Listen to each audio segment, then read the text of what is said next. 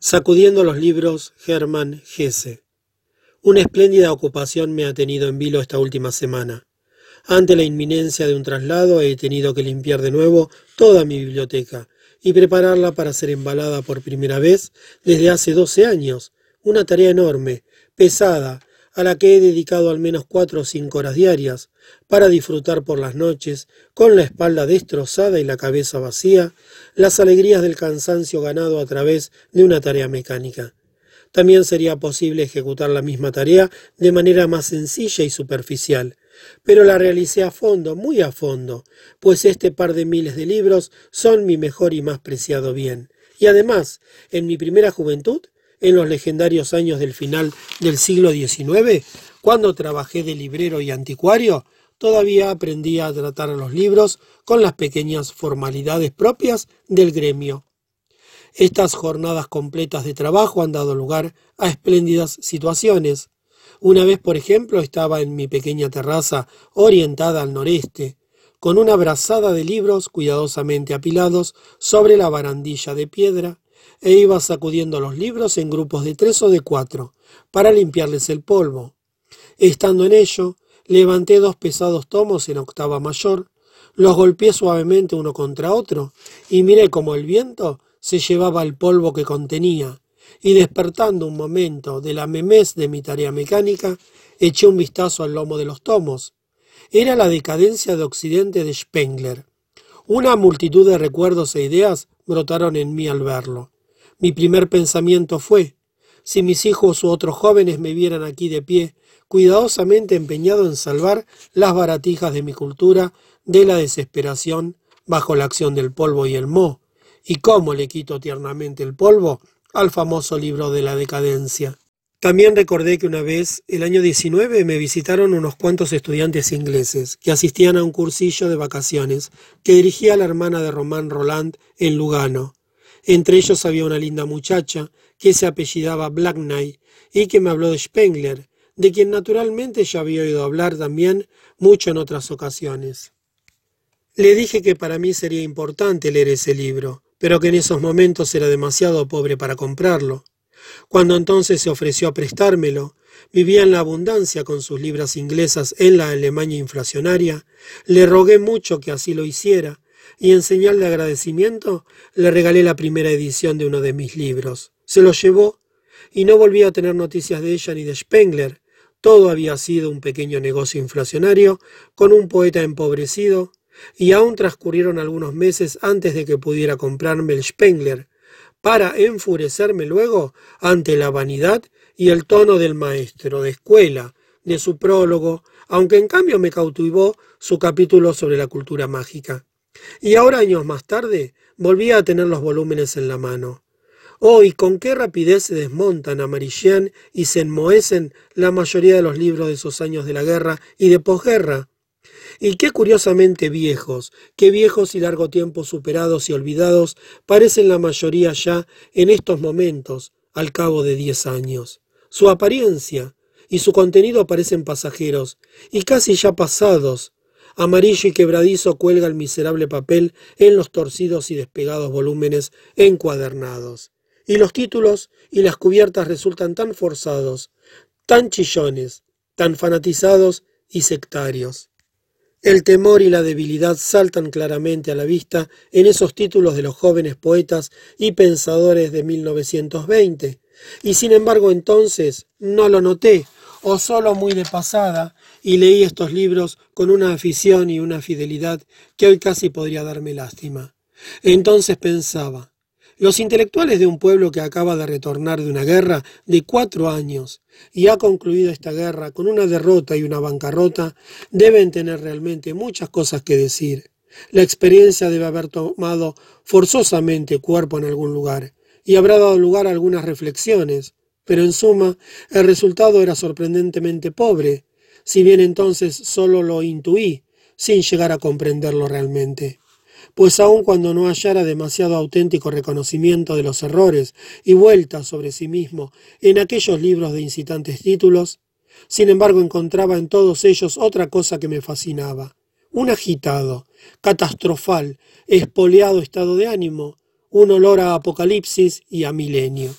y además los leía con curiosidad, con un hambre intelectual, como no había leído desde mi juventud, pues a pesar de haber participado íntimamente hasta la aniquilación en esos años de guerra, aun cuando estos habían estado a punto de destrozar mi vida exterior e interior, sin embargo no había visto y gustado la guerra misma, el frente, la trinchera, el refugio, había estado en el extranjero.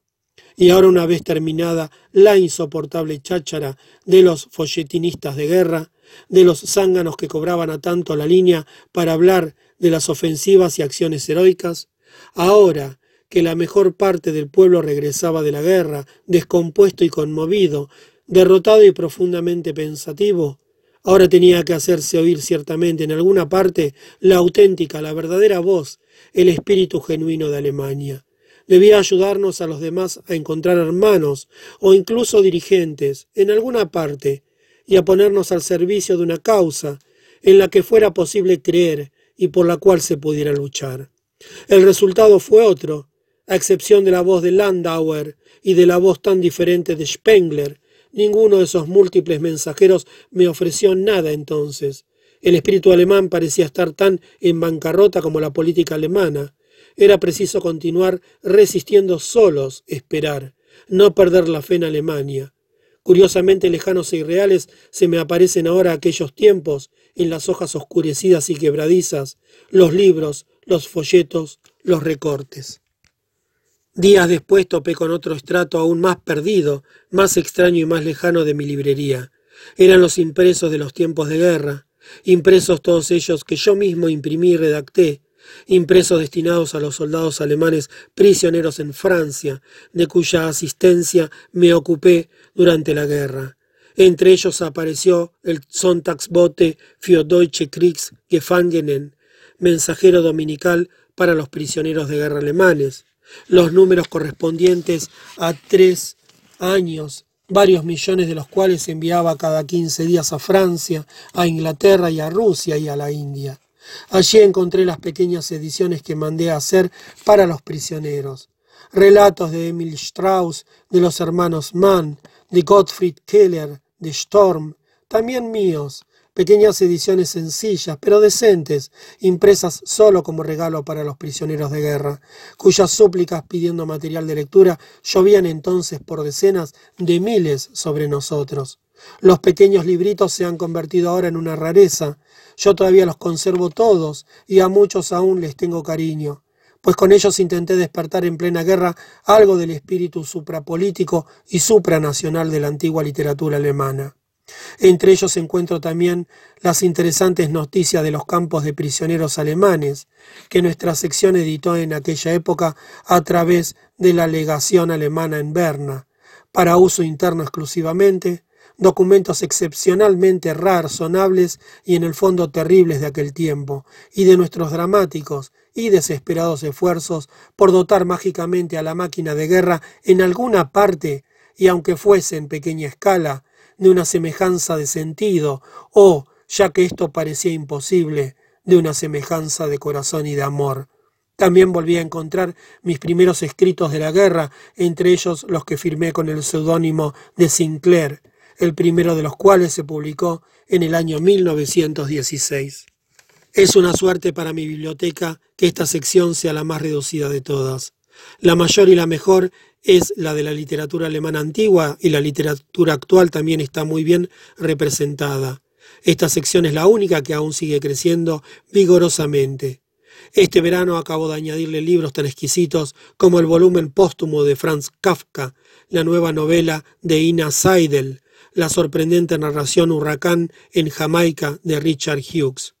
Más reducida, pero a su manera también bastante completa, es otra sección que he venido cuidando desde hace más de 24 años y que me ha aportado muchas cosas buenas. Los libros sobre Oriente. Aquí están los poemas, proverbios y sermones de la antigua India. Los sabios chinos. Siempre tengo algunos de estos libros al alcance de la mano, como por ejemplo el Lubu We, el Confucio, el Chuang-Tse, y de vez en cuando los consulto, al igual que Li Ching, como si oráculos sagrados se tratara. Los miles de libros yacen ahora mudos, irreconocibles, envueltos en papel y apilados en las estanterías, y esperan a ser metidos en cajas y trasladados a otra casa, a otras habitaciones.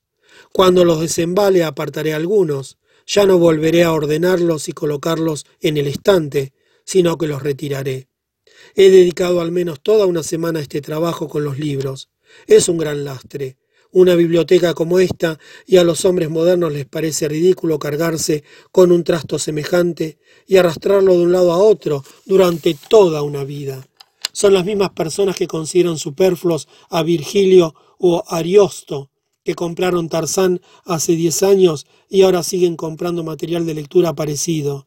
Este es su axioma en lo tocante a la lectura, superficial pero bien sazonada y no conservar nada una vez leído. Y nuestro axioma es, en la medida de posible, no dejar entrar nada sin valor en nuestra biblioteca, pero no desprenderse nunca de los libros de valor acreditado. Y entonces siempre llega así, alguna vez un día, en que el amigo de los libros ya envejecido sacude con cuidado su decadencia de Occidente y mientras los hace se dice que en realidad, y considerando las cosas con rigor, este libro cumplió hace tiempo su propósito y ahora se ha hecho superfluo, pero que sin embargo es uno de los pocos libros de su tiempo que contribuyeron a darle rostro a esa época y que una cierta piedad, un cierto respeto, obliga a preservar tales libros.